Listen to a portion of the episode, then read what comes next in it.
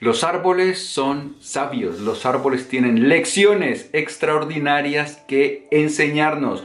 Los árboles son unos perfectos estoicos. En el episodio de hoy de Sabiduría para la Vida Diaria vamos a hablar acerca de las lecciones estoicas que nos pueden enseñar los árboles y también vamos a hablar de una gran historia de el fundador del estoicismo, Zenón de Sitio. Pero también hay algo más, te traigo una historia inspiradora de la sabiduría del Tao. Mejor dicho, este episodio viene cargado, cargadísimo de sabiduría y buenas cosas, así que mejor empecemos ya. Bienvenido a las Notas del Aprendiz, el lugar que está dedicado a ti, a darte todas las ideas y todas las herramientas que necesitas para que te conviertas en tu más extraordinaria versión y para que vivas la vida extraordinaria que siempre has soñado y la que naciste para vivir. Porque tú no naciste para vivir, no, tú naciste para brillar y ser feliz.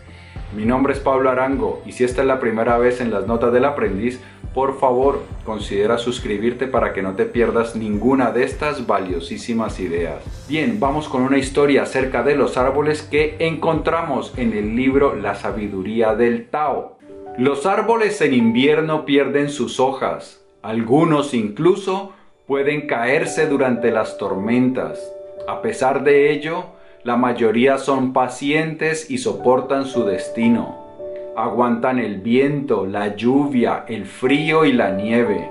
En ocasiones también se adornan con brillantes gotas de lluvia, radiantes carámbanos o coronas de nieve sin prestar atención a todo ello. No les preocupa cuando tal esplendor cae al suelo. Permanecen erguidos y esperan al vigor de su crecimiento que aparentemente está dormido. Pero en su interior un fortalecimiento se está construyendo imperceptiblemente. La suya es la tolerancia que surge de ser fieles a su naturaleza interior. Es con este poder que soportan tanto las vicisitudes como los adornos de la vida, ya que ni la mala ni la buena fortuna alteran lo que son. Deberíamos ser de la misma manera. Puede que tengamos una gran fortuna o una muy mala, pero debemos soportar ambas con paciencia. Pase lo que pase, siempre debemos ser fieles a nuestro ser interior. Los árboles son unos perfectos estoicos. Una de las enseñanzas fundamentales del estoicismo es permanecer ecuánimes tanto en la buena fortuna como en la mala fortuna, algo que ellos llamaban como apatía, pero esa apatía no es eh, que no les importe nada, simplemente no se dejan arrastrar cuando las cosas van bien, pero tampoco se dejan hundir cuando las cosas van mal. Y es que resulta que ambos estados son peligrosos. La vida sube y baja. En la vida muchas veces vamos a gozar de viento a favor, parece que todo nos sale bien y entonces en esas ocasiones es muy peligroso porque podemos sobreestimarnos. Muchas veces eh, pensamos que esa buena fortuna va a durar para siempre y entonces podemos despilfarrar oportunidades, recursos, podemos volvernos arrogantes, engreídos, pero también ocurre que siempre la vida nos tendrá deparado alguna cosa dolorosa, algún pedazo de mala fortuna vamos a tener que afrontar. Y en esos momentos también debemos ser ecuánimes, debemos ser fuertes, saber que todo va a pasar y que en nuestro interior contamos con los recursos necesarios para afrontar los buenos vientos y también las tormentas. Y dicho esto, vamos con una frase de el fundador del el estoicismo, Zenón de Sitios, y te voy a contar a continuación su increíble historia. Zenón dijo así: Mi viaje más rentable comenzó el día en que naufragué y perdí toda mi fortuna.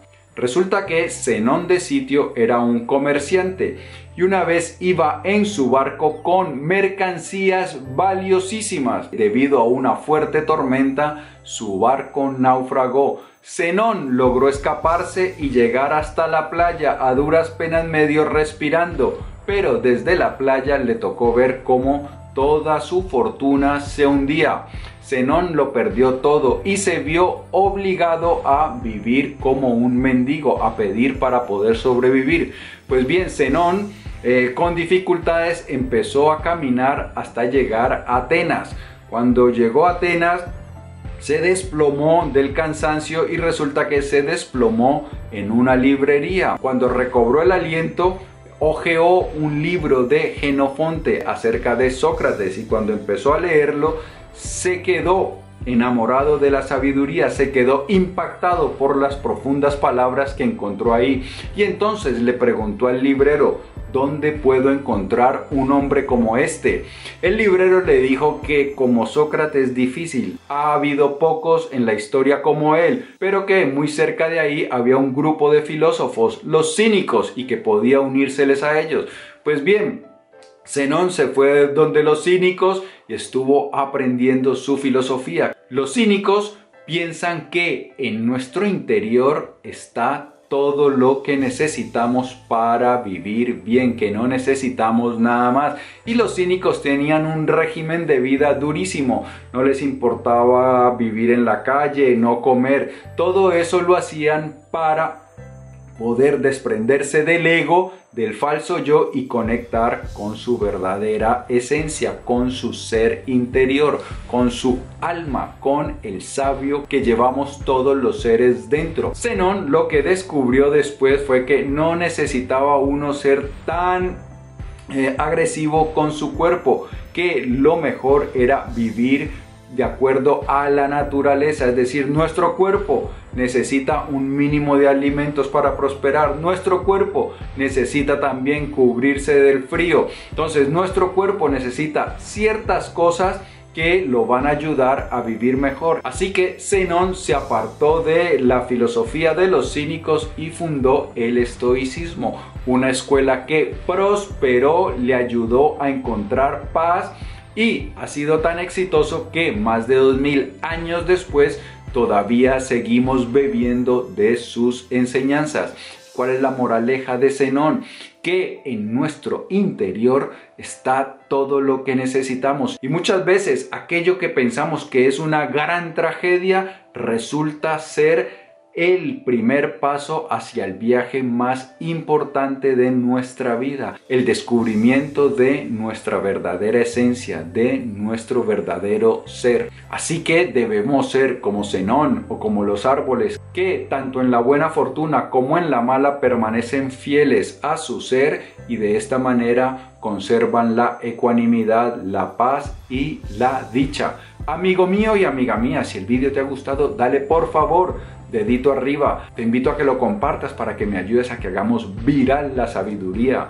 Si deseas recibir más contenido como este de forma gratuita, en la descripción encontrarás un vínculo para suscribirte a las notas del aprendiz. Te voy a enviar los artículos escritos, los vídeos, los podcasts y otra información de cosas muy interesantes que están pasando con las notas del aprendiz. Yo pienso en ti todos los días, en cómo te ayudo a crecer más sabio, a respirar más fácil y amar más grande. Por eso te digo que nos vamos a ver prontísimo. Pero mientras tanto, cuídate, ¿vale? Chao.